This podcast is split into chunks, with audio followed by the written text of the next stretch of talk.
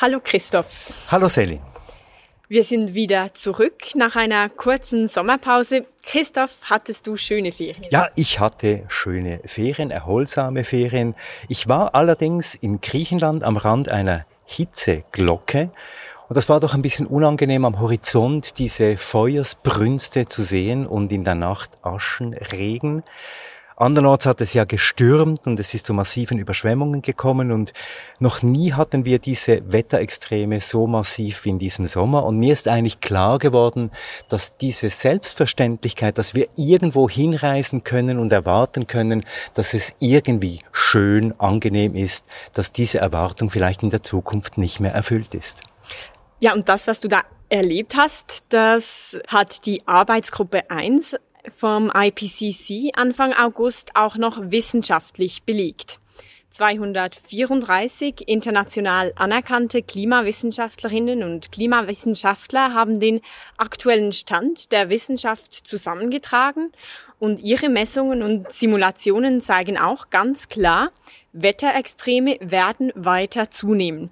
Die Wahrscheinlichkeit von Hitzewellen und extremen Niederschlägen wie wir sie ja diesen Sommer erlebt haben, hat durch die globale Erhitzung deutlich zugenommen. Die globale Erhitzung, die liegt aktuell bei 1,1 Grad im Vergleich zum vorindustriellen Zeitalter.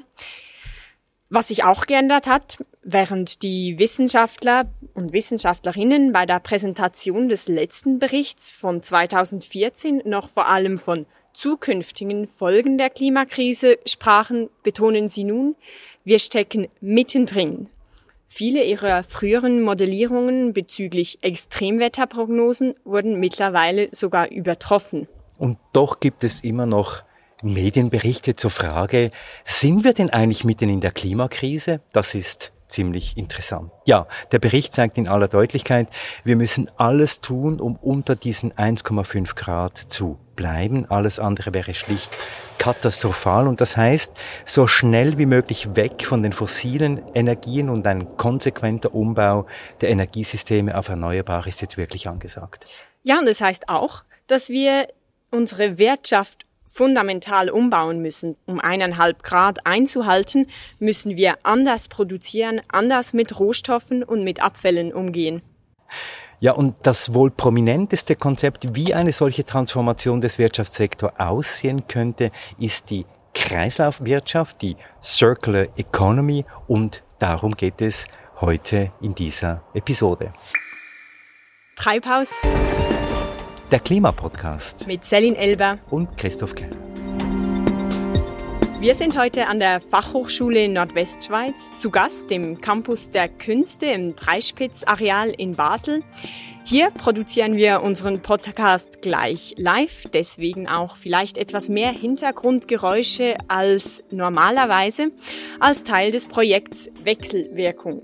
Wir werden heute über das Konzept der Circular Economy, der Kreislaufwirtschaft sprechen. Wir werden dieses gemeinsam mit der Ökonomin Katharina Benning kritisch beleuchten. Dann gehen wir etwas stärker auf den Design-Aspekt der Circular Economy ein mit einem Gespräch mit der Textildesignerin Evelyn Roth. Und am Ende, in unserem Constructive-Teil, sprechen wir noch mit Studierenden der FHNW. Uns interessiert Ihr Blick auf die Versprechen einer Circular Economy. Und wir wollen mehr dazu erfahren, inwiefern solche Konzepte heute Teil der Ausbildung von Designerinnen und Designern sind und wie Studierende mit der Herausforderung umgehen, dass die Kreislaufwirtschaft bislang vor allem ein Wunschdenken ist und eigentlich fast nur in den Köpfen existiert. Ein Wunschdenken deshalb, weil nach wie vor, jetzt kommen Zahlen, jährlich zwei Milliarden Tonnen Abfall anfallen weltweit. Davon werden 13,5 Prozent rezykliert und 5,5 Prozent kompostiert. Der Rest, so die Zahlen, wird verbrannt oder landet auf Deponien. Und doch erlebt die Circular Economy als Konzept gerade heute ein Hoch. Ich weiß nicht, Selin, täusche ich mich oder tritt dieser Begriff auch in letzter Zeit wirklich inflationär auf, sobald es um die Mitverantwortung vor allem großer Unternehmen an der, in der Wirtschaft zur Erreichung der Klimaziele geht? Also diese inflationäre, diese inflationäre Gebrauch des Begriffs? Ja, nein, ich glaube, da täuschst du dich nicht. Die Circular Economy ist in den letzten Jahren zum Passwort schlechthin geworden und nicht zuletzt auch zu einem riesigen Markt. Die EU zum Beispiel fördert die Kreislaufwirtschaft mit Milliarden und will Unternehmen bei der Transformation zu einer zu einer Circular Economy unterstützen. Durch Fördergelder, Anreizprogramme, gesetzliche Rahmenbedingungen. Ziel ist die Entwicklung einer, ich zitiere aus einem EU-Papier, nachhaltigen, kohlestoffarmen, ressourceeffizienten und kompetitiven Wirtschaft. Auch China verfolgt dieses Konzept schon seit der Jahrtausendwende und es fand sogar Eingang in den elften Fünfjahresplan ab 2006.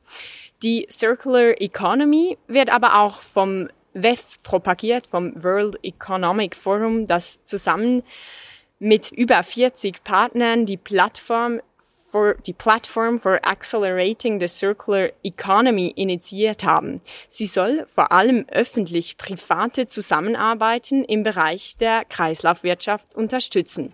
Coca-Cola, IKEA und Philips sind Teil davon. Hi, I'm a bottle, a bottle of Coke. I'm sharing family moments and happiness with you every day. I'm the one at the party. Is there anything else a bottle can do to make the world a better place? More than you think. I have a sister. Her name is Plant Bottle, and she is at home in many countries of the world. I also have a brother, Twist Bottle, who is 22% lighter than the average PET bottle. I'm really proud of him. Eine Recherche im Netz zeigt, dass diese neoliberale Wirtschaftselite rund um das WEF und Großkonzerne wie Coca-Cola zu den großen Förderern einer Circular Economy gehören. Es sieht so aus, als würden diese großen Unternehmen das Konzept plötzlich lieben, fast keines mehr, das in, nicht in Werbung und PR auch die Bezüge zur Circular Economy machen würde. Die große Offenheit der Industrie gegenüber einer Transformation hin zu einer klimagerechten Wirtschaft mutet aber doch etwas seltsam an, vor allem wenn man die sonstige Zurückhaltung bezüglich Klimaschutz und ganz viele Verhinderungsaktionen in Bezug auf strengere Umweltgesetzgebungen denkt, die viele Großunternehmen eben verfolgen. You have the power to make a difference from the moment you wake up.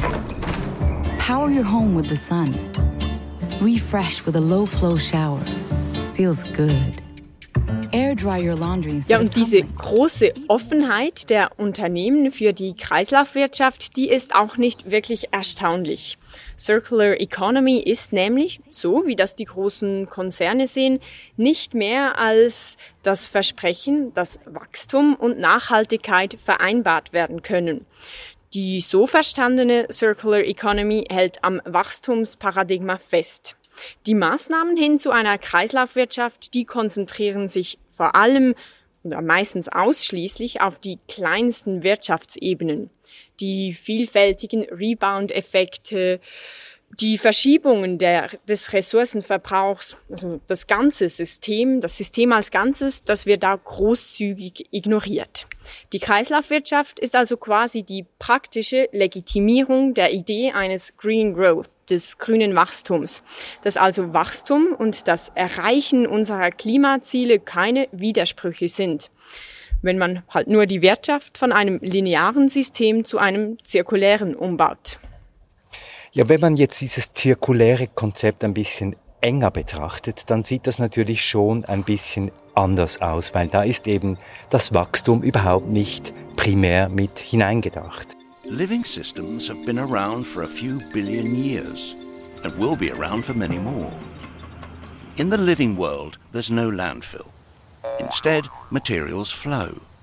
One species' waste is another's food, energy is provided by the sun, things grow, then die, and nutrients return to the soil safely. Circular Economy, das hat vor allem der deutsche Umweltwissenschaftler Michael Braungart herausgearbeitet, ein früherer Greenpeace-Aktivist und Chemiker.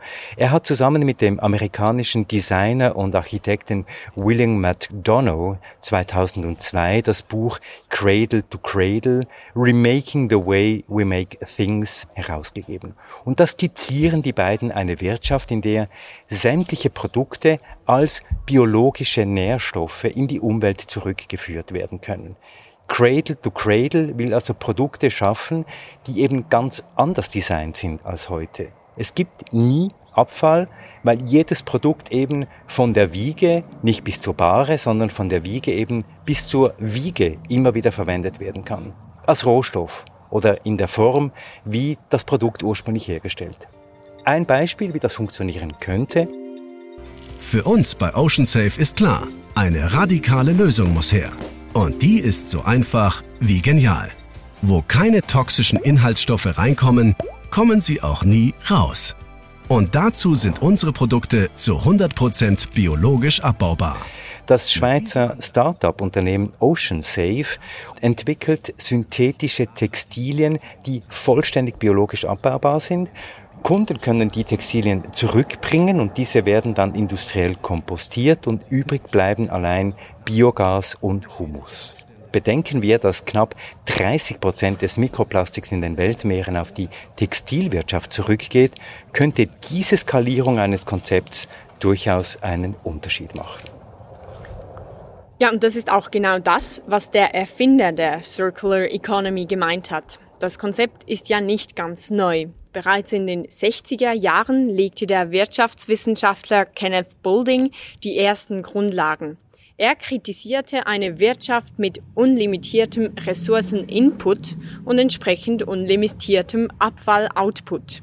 Er skizzierte eine geschlossene Ökonomie, in welcher Input und Output in einer Wirtschaft zirkulieren.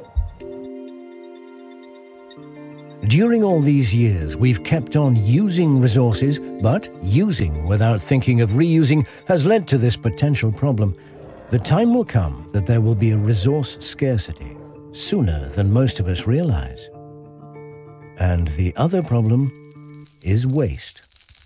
Ja, nochmal, ist, der Hintergrund ist tatsächlich der, dass eben Material- und Produktkreisläufe durch verschiedene Maßnahmen geschlossen werden. Laut der Ellen MacArthur Foundation, die sich seit 2009 global für eine Circular Economy einsetzt, beinhaltet die Kreislaufwirtschaft systemische Innovationen, um Abfälle zu verhindern und negative Umwelteinflüsse zu minimieren. In Verbindung mit erneuerbarer Energie soll dieses zirkuläre Modell sowohl ökonomisches, natürliches, aber auch soziales Kapital schaffen. Und wichtige Komponenten sind das Wiederverwenden, das Teilen, das Reparieren und Recyceln von Produkten. Ja, es geht also vor allem darum, Stoffe in einem Kreislauf zu halten und deren Wertigkeit langfristig zu erhalten, weil Abfall ist eines der Hauptprobleme der aktuellen linearen Produktionsweise und Wirtschaft. Deshalb hier vielleicht kurz ein paar Zahlen. Laut einem Bericht der Weltbank von 2018 produzieren die Haushalte weltweit jährlich rund zwei Milliarden Tonnen Abfall in Form von Feststoffen. Die Autoren gehen davon aus, dass 40 Prozent der Abfälle weltweit auf unkontrollierten Abfallhalden landen oder ohne Abgasfilter verbrannt werden. Und das Erschreckende, laut Hochrechnungen könnte die Abfallmenge bis 2050 nochmal um 70 Prozent ansteigen. Wenn wir also unsere Art zu produzieren und zu konsumieren nicht drastisch verändern, steuern wir auf eine Abfallkatastrophe zu. 3,4 Milliarden Tonnen. Das ist das, was uns 2050 droht. Jetzt, wie sieht es denn in der Schweiz aus? Ja, bei uns werden zwar etwas über 50 Prozent der Siedlungsabfälle rezykliert, aber der Ressourcenverbrauch in der Schweizer Bevölkerung durch ihren Konsum beträgt mehr als das Dreifache des natürlich verträglichen Maßes. Der größte Teil davon fällt im Ausland an. 2018 produzierte jede und jeder in der Schweiz durchschnittlich 705 Kilo Siedlungsabfälle. 100 Kilo mehr als noch 1990. Und da haben wir noch nicht von den Abfällen gesprochen, die die immer wachsende Industrie verursacht. Also wir rezyklieren gerade mal 50 Prozent. Und das heißt, dass wir nur schon bei diesem Recycling, einem Element der Circular Economy, noch ganz weit hinten dran sind. Ja, tatsächlich. Und das hängt auch mit der Komplexität der Materialien zusammen, dass sie wirklich nur sehr schwer zu recyceln sind. Die Forschungsgruppe für ökologisches Systemdesign an der ETH Zürich hat diesen Juni untersucht, wie viel und welche Chemikalien in gängigem Plastik vorkommen. Sie identifizierten 10.500 Chemikalien. Davon kommen rund 2.500 in Verpackungen vor, etwas weniger in Textilien und immer noch über 2.000 in Anwendungen mit Lebensmittelkontakt. 24 Prozent der gefundenen Stoffe sind nicht abbaubar, reichen sich in Organismen an oder sind toxisch. Mehr als die Hälfte dieser Stoffe sind weder in der EU noch in den USA reguliert. Ja, also hochkomplexe Materialien, die schwierig zu recyceln sind. Und was wir nicht vergessen dürfen, beim Recycling werden viel Energie, Wasser und zum Teil auch Chemikalien benötigt. Ein Beispiel Glasflaschen. Da ist es energetisch oft sinnvoller, diese als Sekundärrohstoff zum Beispiel für Hausdämmungen zu verwenden, als dieses Glas erneut einzuschmelzen und dann wieder Glasflaschen daraus zu produzieren. Ja, und insofern ist es natürlich immer besser, die Produkte selbst so lange wie möglich im Kreislauf zu halten, ohne sie in ihre Einzelkomponenten zerlegen zu müssen. Andere kritisieren, dass beim Recycling oft giftige Stoffe in einem Kreislauf verbleiben, die eigentlich aussortiert gehörten.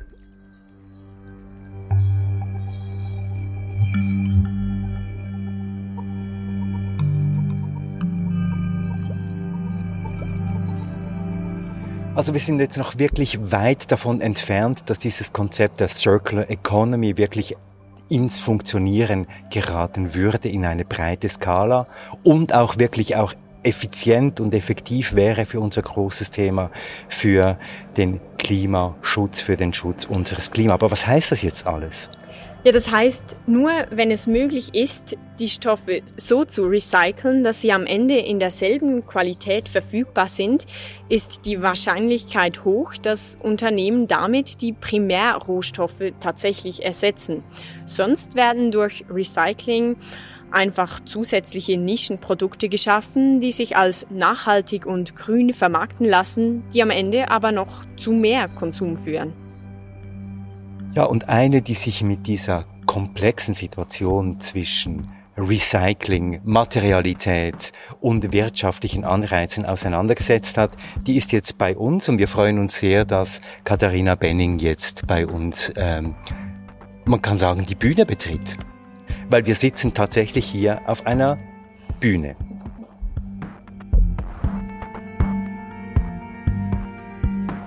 Sie sind äh, Senior Researcher in der Gruppe für Nachhaltigkeit und Technologie der ETH Zürich und befassen sich schwerpunktmäßig mit der Kreislaufwirtschaft. Und Sie stellen sich jetzt den Fragen von Samuel Schläfli. Wir sind gespannt. Ja, hallo Samuel überhaupt. Hallo Celine, hallo Christoph. Hallo Samuel. Schön, dass wir hier äh, live vor Ort sind, alle zusammen, ja, nach dieser langen Sommerpause. Frau Benning, äh, ich habe kürzlich gelesen, dass Danone, der Riesenkonzern Danone, bis 2025 eine vollständig kreislaufwirtschaftliche Marke werden will. Und jetzt hat das Unternehmen kürzlich angekündigt, dass es eine Flasche Wasser entwickelt hat, ohne Etikette und aus recyceltem PET. Ist das nun bereits Kreislaufwirtschaft? Ja, das ist eine gute Frage. Ich glaube, das ist ein schönes Beispiel dafür, wie die Kreislaufwirtschaft jetzt hoffentlich mit kleinen, kleinen Schritten Anlauf nimmt, um tatsächlich irgendwann mal eine systemische, möglichst schnell Transformation herbeizubringen. Aber die Flasche, um konkret auf Ihre Frage einzugehen, aus 100% recyceltem PET ohne Etikett, das ist kein Etikettenschwindel, aber das ist technisch schon länger machbar.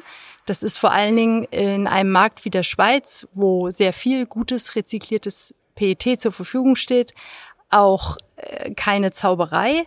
Ähm, aber dass natürlich ein großer Konzern so einen Schritt macht und damit eine Vorreiterrolle einnimmt, ist ein gutes Zeichen, aber ist noch lange nicht das Ende der Fahnenstange, sondern das sind erste Schritte im Rahmen des technologisch und äh, innovativ Möglichen, ähm, um ressourcenschonender zu arbeiten. Eben wir hatten oft ein bisschen den Eindruck, als wir diese Sendung diskutiert haben, dass äh, Kreislaufwirtschaft oder dieser Begriff der Circular Economy von vielen Unternehmen eher für Greenwashing äh, missbraucht wird. Also dass Circular Economy eine Art Buzz Buzzword ist und das Marketing dahinter eigentlich oft viel wichtiger ist als eine tatsächliche Transformation der Wirtschaft. Teilen Sie diesen Eindruck? Also ich teile Ihren Eindruck total, dass Circular Economy so ein bisschen ein Buzzword geworden ist und fast synonym verwandt wird mit Nachhaltigkeit. Ähm, und ja, ich kenne Beispiele, in denen ich sagen muss, hier wird dieses Konzept missbraucht, um Greenwashing zu betreiben. Das war aber auch unter dem Konzept der Nachhaltigkeit sicher schon der Fall.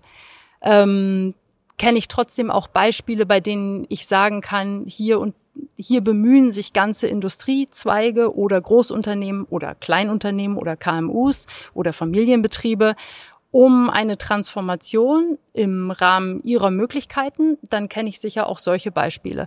Und wir kooperieren in unserer Forschung ja oft mit der Industrie, um eben Einsichten zu gewinnen, naja, wie können solche transformatorischen Prozesse denn stattfinden? Wie werden die angestoßen und wie werden die erleichtert? Und da muss ich schon sagen, dass es viel Forschungsabteilungen gibt und viele Einzelpersonen in Unternehmen, die sehr bemüht sind, diesen Wandel ähm, voranzubringen. Und man darf ja nicht vergessen, dass die Menschen, die da arbeiten, und das gilt ja wahrscheinlich für alle, möchten ja eigentlich was Gutes tun und sind ja auch Bürger ähm, dieses Landes und Bewohner dieses Planeten. Und da passiert viel wie bei Danone vielleicht in kleinen Schritten, aber es gibt auch viel, da werden Sachen ausprobiert ähm, und da wird versucht, diese Transformation voranzutreiben. Und trotzdem sind wir noch ganz am Anfang. Wir haben ja. es vorhin gehört, oder es sind eben Milliarden von Tonnen Abfall, die jährlich weltweit produziert werden, also nichts mit Zirkularität. Wo liegen denn Ihrer Meinung oder aus Ihrer Forschung heraus, wo liegen die größten Hürden die Problematik, glaube ich, liegt in der Melange der Hürden, dass es überall brennt sozusagen. Und dass, wenn wir die Umstellung wollen von einer linearen Wirtschaft auf eine zirkuläre Wirtschaft, dann, wie es das Konzept schon suggeriert, braucht es diese Transformation entlang der gesamten Wertschöpfungskette. Und dann muss diese Wertschöpfungskette eben neu gedacht werden. Dann gibt es nicht mehr das klassische Kunden- und Abnehmerverhältnis, sondern dann ist plötzlich jeder sein eigener Kunde im Idealfall, wenn es dann wirklich eine zirkuläre Wirtschaft ist.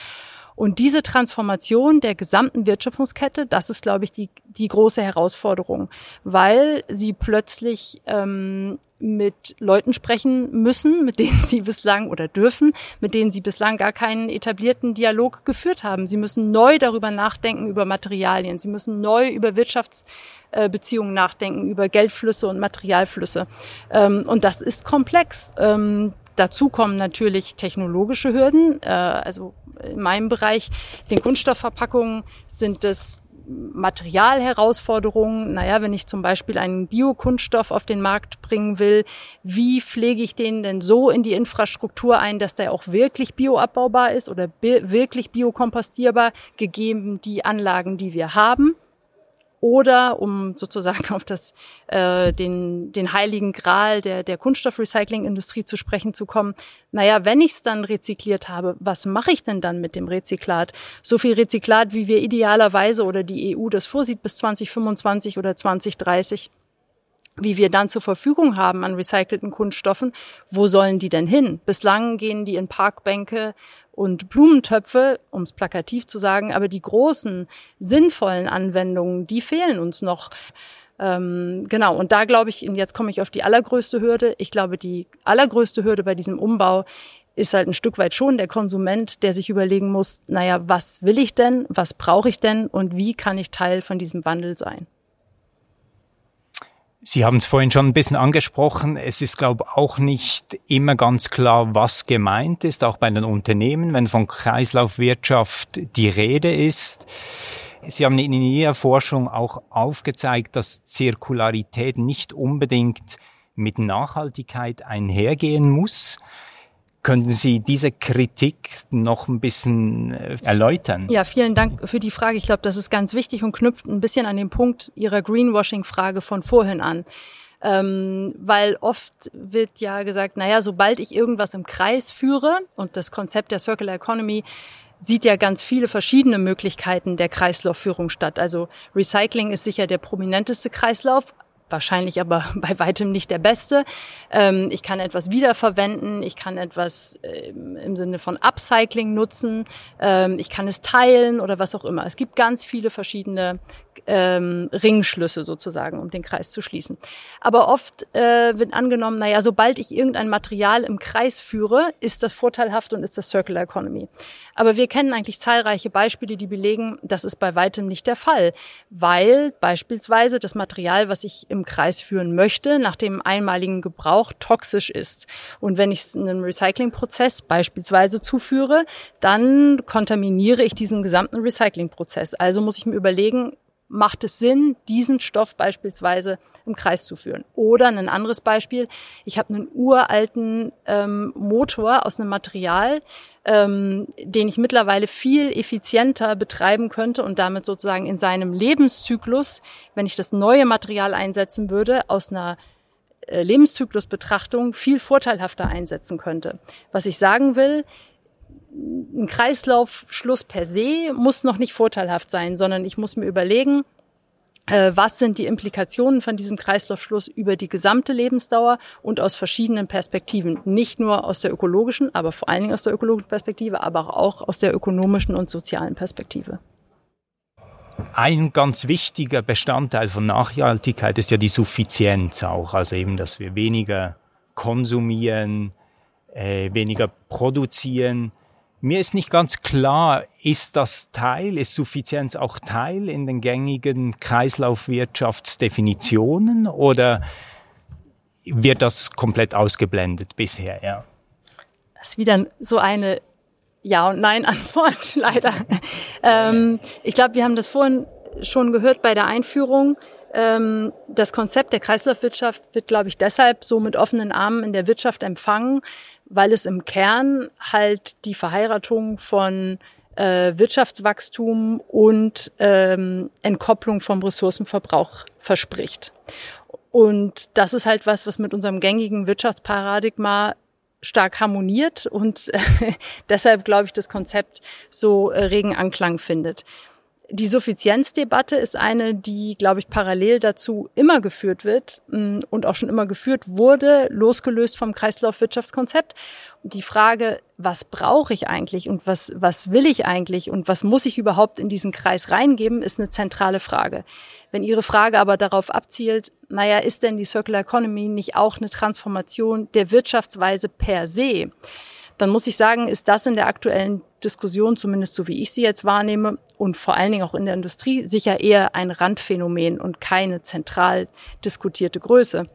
Das heißt also Wachstum, das Wachstum soll grundsätzlich weitergehen in den meisten Definitionen oder so wie Kreislaufwirtschaft gemeint ist. In das, Unternehmen. Absolut. Ich glaube, das, äh, was man sich erhofft, ist sowas wie das schon zitierte Green Growth. Ähm, aber Suffizienz ist sicher kein populäres Thema, ähm, was jetzt ähnlich auf der Tagesordnung des äh, durchschnittlichen CEOs wäre, wie vielleicht hoffentlich das Thema Kreislaufwirtschaft. Und was glauben Sie persönlich? Kann das funktionieren? Kreislaufwirtschaft ohne Suffizienz? Ja, das ist tatsächlich eine sehr persönliche Frage. Ich meine, ich bin von Haus aus Ökonomin und ich kann dem Konzept des Wachstums im Sinne von, es braucht eine Finanzierung von Innovation und die Geschichte der Menschheit ist eine Geschichte von Innovation. Dem kann ich sehr viel abgewinnen. Und ich glaube auch, dass wir aus der aktuellen Klimakrise auf verschiedenen Wegen rauskommen. Aber ich glaube, dass die Innovation ein großer Teil davon ist. Und ich mag mir nicht anmaßen zu entscheiden, zu sagen, naja, wo findet denn jetzt noch Innovation statt und wo findet noch Wachstum statt? Ähm, aber wie gesagt, ich bin keine Sozialwissenschaftlerin. Ich glaube, die Implikationen, die mit einem Suffizienz ähm, Gedanken einhergehen auf einer gesellschaftlich-sozialen Ebene, die sind gigantisch. Und ähm, ich bin für Suffizienz, ich persönlich bin für Suffizienz im Sinne von Verzicht und ähm, Conscious Consumption. Aber ich glaube, das ist für jeden eine sehr, sehr persönliche Frage und ich weiß nicht, wie weit wir als Gesellschaft gehen können, dieses Suffizienz, diesen Suffizienzgedanken der breiten Masse aufzuerlegen. Sie haben in einem Interview auch mal gesagt, dass die Schweiz eigentlich dafür prädestiniert ist, eine Vorreiterrolle einzunehmen in der Kreislaufwirtschaft. Weshalb gerade die Schweiz? Die Schweiz ist reich und ressourcenarm. Und ich glaube, das ist die ideale Kombination, ähm, um so einen transformatorischen Wandel zu auszuprobieren. Ähm, sie hat die nötigen Ressourcen materieller Art, ähm, um Versuche zu starten, um innovativ zu sein, um Forschung zu finanzieren, ähm, um eine Vorreiterrolle einzunehmen. Und gleichzeitig ist meine Meinung, sind sie von dieser Transformation, sind wir von dieser Transformation auch stark abhängig, eben aufgrund unserer Ressourcenarmut. Wir sollten uns noch viel stärker überlegen, wie wir mit unseren Ressourcen umgehen, die wir ja schon so mannigfaltig in Umlauf gebracht haben als vielleicht andere Länder, die das auch tun sollten, die aber ressourcenreicher sind. Und nimmt sie diese Vorreiterrolle bereits ein? Jein. Ähm, wieder ein Jein. Wieder ein Jein. ähm, wenn ich das, wenn ich beobachte, was die Bundesämter, ähm, das BAFU, das BFE und so weiter, was die an Studien in Auftrag geben und sich Gedanken machen, wie diese Transformation möglich wäre, dann muss ich sagen, da wird da werden sich viele Gedanken gemacht. Ähm, das ist solide Arbeit und ähm, es hat einen großen, einen weitreichenden ähm, Lösungsraum. Wenn ich aber sehe, was politisch umgesetzt wird, dann bin ich total enttäuscht. Dann muss ich sagen, ist das klein, klein. Und wenn ich höre, äh, die Schweiz sei irgendwie Recycling-Weltmeister, dann ist das Augenwischerei. Das stimmt einfach überhaupt nicht. Natürlich, die Schweiz ist Weltmeister in vielen Dingen in diesem Bereich. Sie ist zum Beispiel Phosphor-Recycling-Weltmeister. Und das ist wichtig, aber das ist halt klein, klein. Und ich glaube, dieses Klein-Klein und Weltmarktführer in, in einzelnen äh, Nischen, das bringt uns bei der großen Aufgabe, die wir jetzt haben, nämlich äh, ein Ressourcenproblem und den Klimawandel zu lösen, nicht weiter. Äh, und da würde ich sagen, da tut der Blick über die Grenze auf die EU zum Beispiel, ähm, der tut Not und auch gut, um zu sehen, was Länder wie Frankreich oder die Niederländer ähm, versuchen und die da regulatorisch schon viel weiter sind, indem sie ähm, mehr Vorgaben machen, aber vor allen Dingen die Produzenten von äh, Ressourcen oder die Nutzer von Inverkehrbringer von Ressourcen viel stärker in die Verantwortung nehmen. Katharina Benning, herzlichen Dank für dieses Gespräch. Sehr gerne.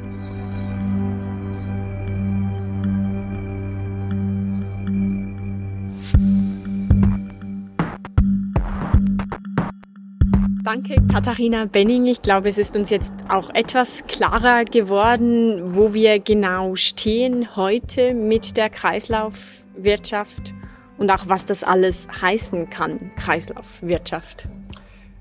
Ja, mir ist vor allem klar geworden, und ich glaube, das war wirklich eindrücklich zu hören, dass das Entscheidende ist, dass wir über all diese Dinge intensiv miteinander ins Gespräch kommen, dass wir all das, was wir heute als eine Normalität anschauen, permanent eigentlich in einem Dialog hinterfragen. Nun gehen wir einen Schritt weiter. Mich nimmt Wunder, was braucht es denn überhaupt, damit ein Produkt überhaupt so designt werden kann, dass es für die Circular Economy taugt? Und ob das überhaupt gelernt werden kann an einer Hochschule zum Beispiel. Ja, und dazu haben wir Evelyn Roth eingeladen. Herzlich willkommen. Ja, hallo miteinander, danke für die Einladung. Evelyn Roth, Sie sind Mode- und Textildesignerin.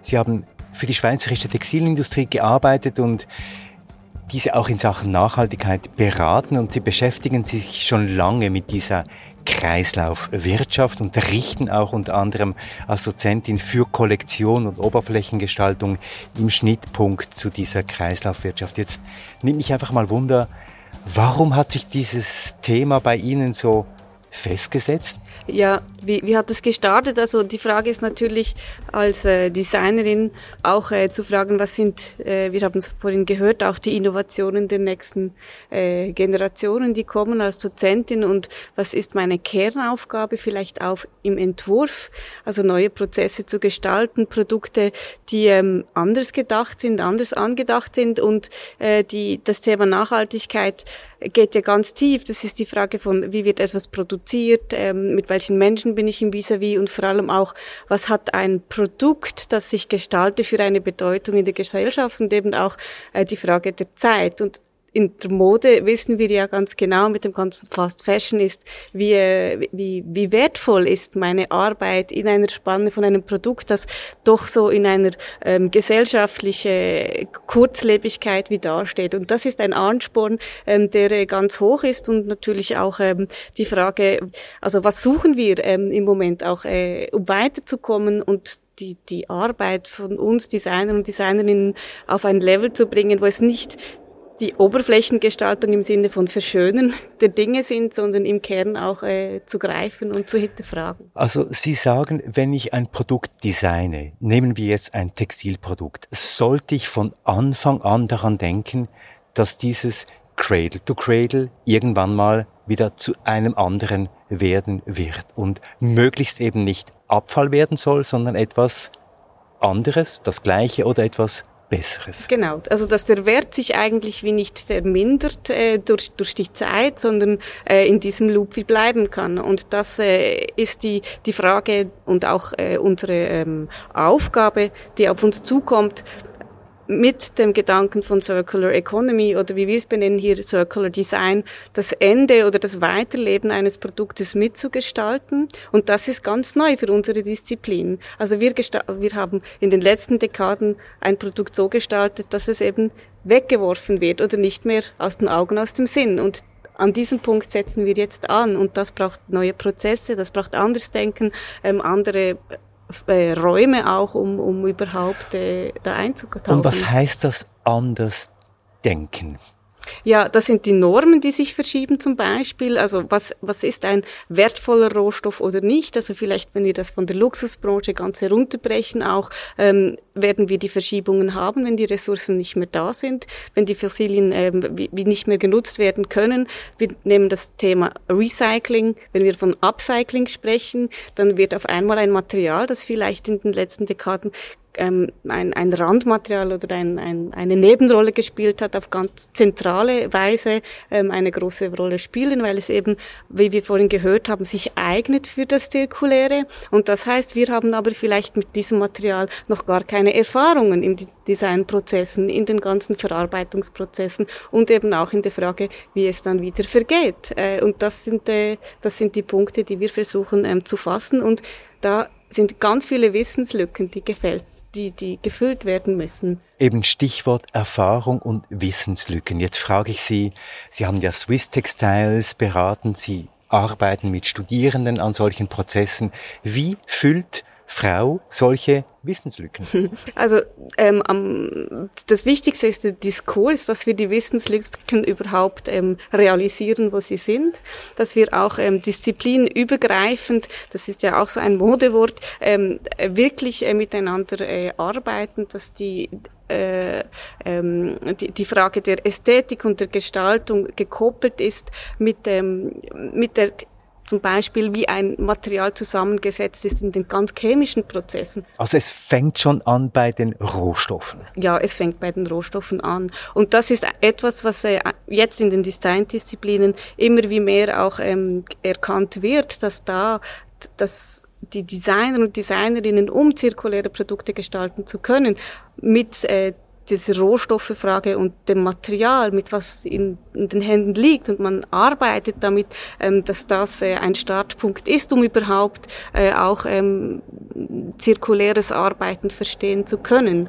Also das wird jetzt langsam erkannt, aber das tönt ja auch danach, dass es da äh, offenbar äh, durchaus auch Widerstände gibt. Widerstände vielleicht auch einfach weil wir jetzt 150 Jahre lang gelernt haben, dass uns fossile Rohstoffe günstig zur Verfügung stehen, dass wir eigentlich verschwenderisch mit all dem umgehen können. Und das ist ja wahrscheinlich eine große Denkbarriere, die überwunden werden muss. Ja, es ist eine absolute Denkbarriere auf der einen Seite und aber auch, ähm, dass wir lernen, also dass die, die ganzen Produktionsstätten ähm, äh, nicht so ausgelegt sind, äh, mit anderen Materialien zu arbeiten. Also es ist eine Frage von Wissenslücke, dann eine Frage von, wie äh, die Prozesse ähm, auch äh, hier anders gestaltet werden kann. Nehmen wir äh, das Stichwort Monomaterialien, dass wir in den Verarbeitungsprozessen da an die Grenzen kommen, zum Beispiel bei den Composites oder viele Materialien. Also Monomaterialien, das sind Materialien, die nur aus etwas bestehen, genau. die gemischt sind. Ja. Genau, aus einem Material und zwar durch und durch von, vom Rohstoff her, in der Verarbeitung, in, in den Prozessen, wie die Dinge zusammenkommen. Und wenn Sie Designprodukte heute anschauen, nehmen wir eine Jacke an, da hat es äh, einen Reißverschluss, es hat Nähte, es hat verschiedene äh, Layerings im Innenleben, im Mittellayer, äh, darüber und und und. Da haben wir xx x verschiedene Materialien, die zusammenkommen. Und da fängt es bereits an, dass es wie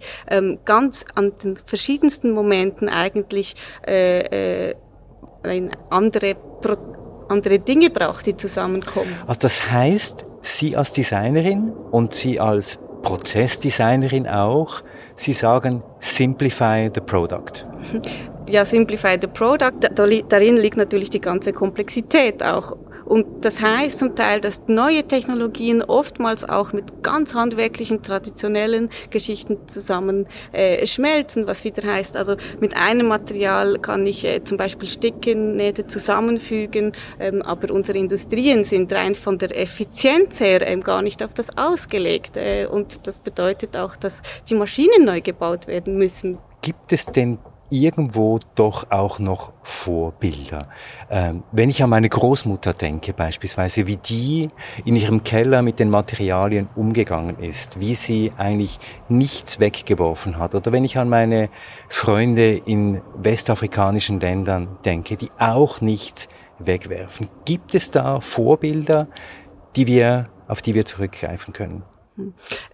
Ja, also es gibt die Vorbilder in, in ganz verschiedensten ähm, Regionen der Welt, wo wir sagen können, da ist Circular Economy Teil des Alltags, weil äh, auch ähm, äh, die Mittel fehlen, weil man mit den Dingen arbeiten, die, die um einem liegen. Und ich denke, da ist äh, ein, ein großer Punkt, um, um, um hineinzugehen. Was sind denn unsere wo, wo sourcen wir die Materialien, die Dinge, die zusammenkommen, ähm, damit wir sie gestalten können und zu Produkten, die wir wirklich brauchen, äh, äh, auch äh, äh, ähm, ähm, ähm, zu gehen. Aber ähm, ich glaube, ganz wichtig ist auch hier, dass wir diese Normen von den großen Vorbildern, wie wir sie vielleicht im Design und in der Gestaltung kennen, natürlich äh, groß verschieben, weil die Ästhetik wird sich ändern ähm, in, in der Circular Economy oder im Circular Design. Da äh, die, die Langlebigkeit, die, das Re Repairing eine äh, Wichtigkeit bekommt, ähm, auch die Frage des äh, Zusammenspielen mit Kund, Kundin und, und, und Anbieter und Anbieter nicht. Und ich denke, gerade in der Mode, die Lust auf, auf, auf Überraschung und auf Neues, es bleibt. Es ist nur die Frage, wie gestalten wir eigentlich auch äh, um, um, um diese Momente und vor allem, wie leben wir weiter um, um dieser äh, auch Drang, sage ich jetzt mal, äh, schöne Dinge, die uns umgeben, ähm, immer wieder äh, äh, auch leben zu können. Also es heißt, es geht darum, um die Gestaltung, aber es geht auch um die Frage, wie, wie bringen wir die, die Alltäglichkeit der Dinge neu ins Spiel zusammen. Und wie diskutieren Sie das jetzt mit Ihren Studierenden? Äh, müssen Sie da auch gewissermaßen ähm, von Anfang an das alles nochmal neu rekapitulieren oder würden Sie sagen, dass heute bei Studierenden doch eine größere Bereitschaft ist, eben so ähm, die ganzen Produkte, die ganzen Designprozesse auch anders zu denken.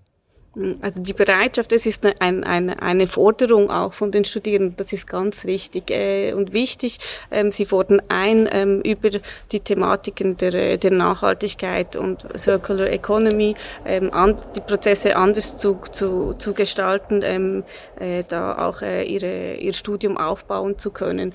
Und wir sind natürlich äh, in, in einem Zeitpunkt, das interessant ist, dass das Wissen, der Wissensstand ringsum, wir mit den Studierenden im Moment äh, da aufbauen. Also es gibt, es gibt die einen Vorbilder, es gibt auch Experten und Expertinnen, die Schritte voraus sind, die forschen, äh, die wir einbeziehen können, aber wie wir die Dinge ähm, gestalten für die Zukunft in der Circular Economy drin, da, da sind wir alle am gleichen Punkt. Und ich denke, das ist äh, die, die Frage, wo wir versuchen, auch die Studierenden hinzubringen oder ähm, mit ihnen zu arbeiten, im zusammen um klar zu machen, dass es nicht schon eine fixfertige Lösung gibt, dass wir hier alle zusammen am Arbeiten und, und unsere ja, Gedanken machen, weil es, wie auch Frau Benning vorhin gesagt hat, wir sind ähm, professionell in einem Gebiet und sind aber auch private Personen, die leben äh, und etwas verändern wollen. Und das ähm, wird nicht mehr dividiert und das ist auch richtig. Die Studierenden wollen das gar nicht mehr äh, auseinander äh, dividieren, sondern da weiterarbeiten. Und das ist eine Aufforderung an uns alle, an den Hochschulen, hier ähm, Wege zu finden, wie wir die, die, die, äh, die Lehre äh, neu gestalten, auch um, um weiterzugehen in Circular Economy.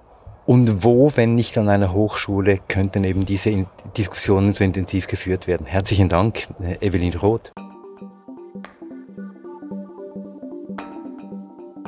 Ja, und wie eben die Studierenden diese Diskussionen hier führen, das äh, hören wir jetzt im Gespräch, das äh, unser Kollege Olivier Christe mit zwei Studierenden hier an der Fachhochschule führen wird. Und zu Gast äh, bei ihm ist auch noch einmal Katharina Benning.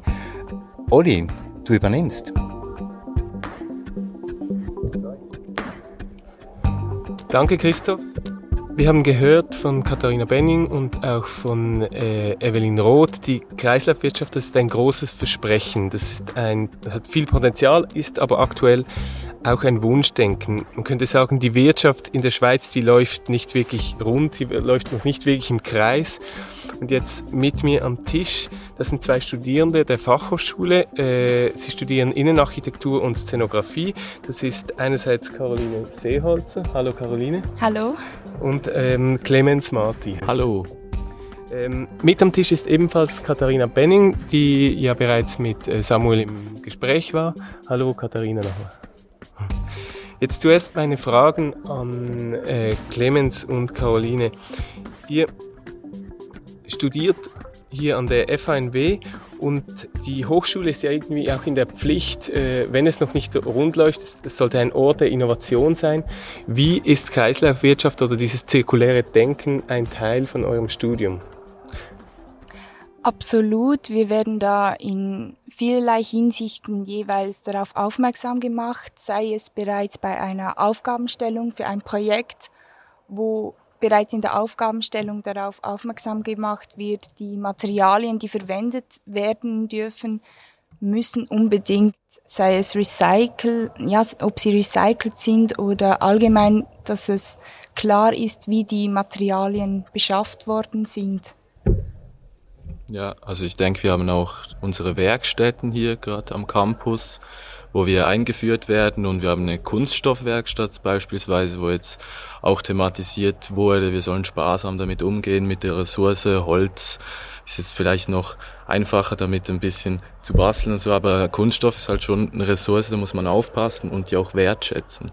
Also das wird uns beigebracht. Das ist jetzt aber eigentlich das Absurde, die Realwirtschaft ist noch gar nicht bereit dafür. Ähm, 18 Prozent werden, glaube kehren zurück in den Kreislauf. Aber hier wird dieses äh, Kreislaufwirtschaftskonzept bereits gepusht. Jetzt stresst es euch, dass, dass ihr eigentlich am Ende des Studiums vielleicht in eine Welt kommt, die gar nicht bereit ist für das, was ihr äh, erlernt habt. Im Gegenteil, mich stresst es eigentlich gar nicht. Ich bin eigentlich zusätzlich motiviert mit äh, dem Wissen, das wir uns hier aneignen dürfen, mit den vielen Diskussionen, die wir mit äh, Dozierenden oder auch Mitstudierenden führen können das nachher auch in die Arbeitswelt mit einbringen können und so auch vielleicht je nachdem ein gewisses Vorwissen nachher unseren Arbeitskollegen und Kolleginnen auch mitteilen dürfen. Also ein Stress würde ich es nicht bezeichnen. Ich hatte auch schon die Auseinandersetzung mit mir selbst. So, ich lerne was und wir sind halt in der Branche, die Ressourcen braucht. Klar, man verschwendet, lassen wir jetzt offen.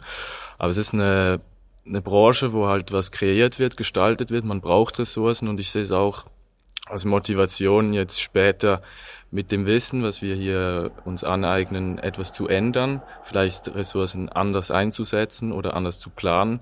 Ich denke, es hängt auch davon ab, ob, ob man selbstständig später arbeitet oder als Angestellter oder Angestellte. Aber auch dort vielleicht den Chef, die Chefin überzeugen, vielleicht was anderes zu machen, den Mut haben zur Lücke, wenn es noch eine Lücke ist leider, aber dort was Neues zu bewirken, ja. Jetzt vorher habt ihr, du Caroline, hast vor allem das Produkt angesprochen, die Materialien. Mich nimmt Wunder, wie weit geht denn dieses Design eigentlich? Wo, wo beginnt äh, das Designdenken in Richtung Kreislaufwirtschaft? Und wo endet es auch?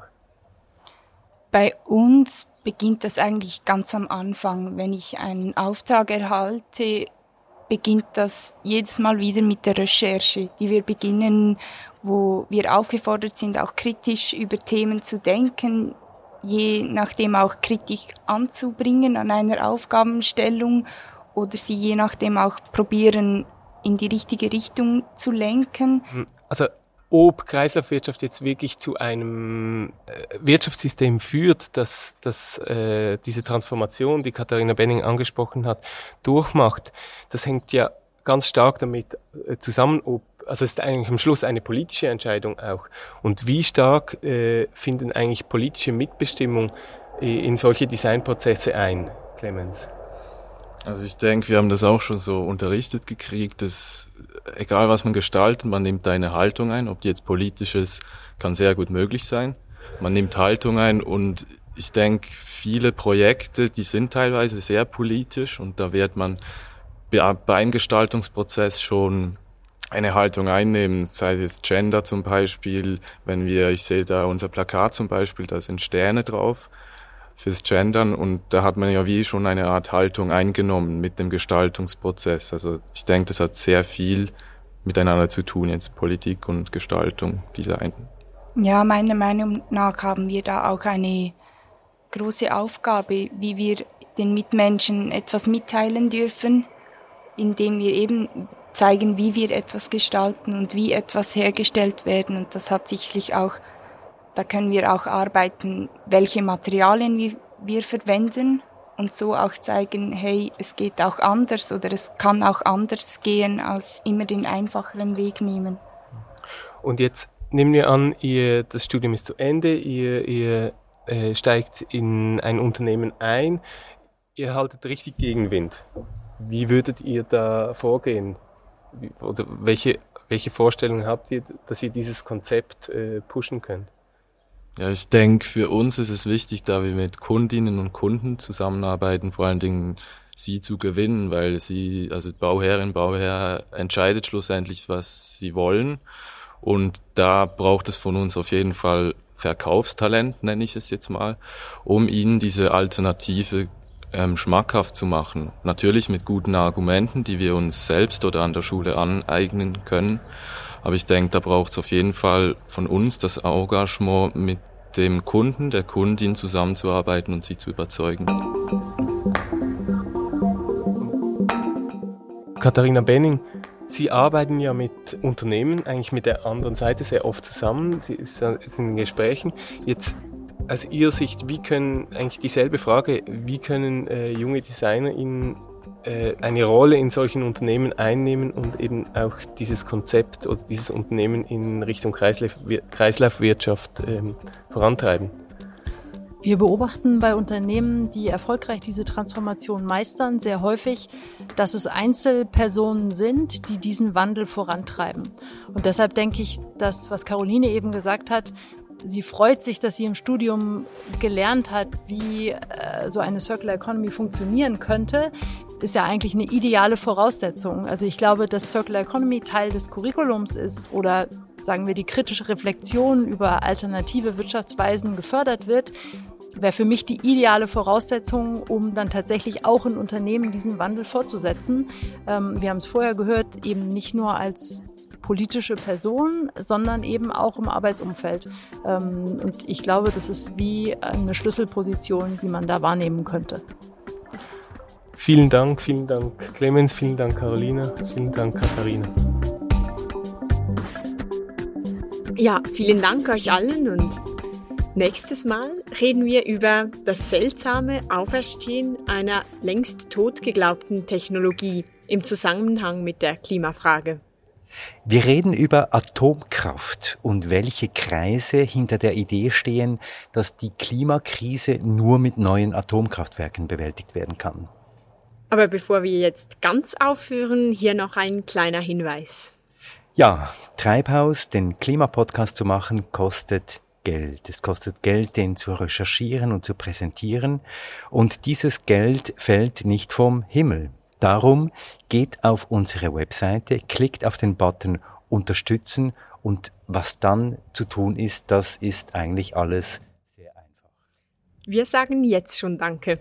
Wir sagen Danke. Und bis zum nächsten Mal.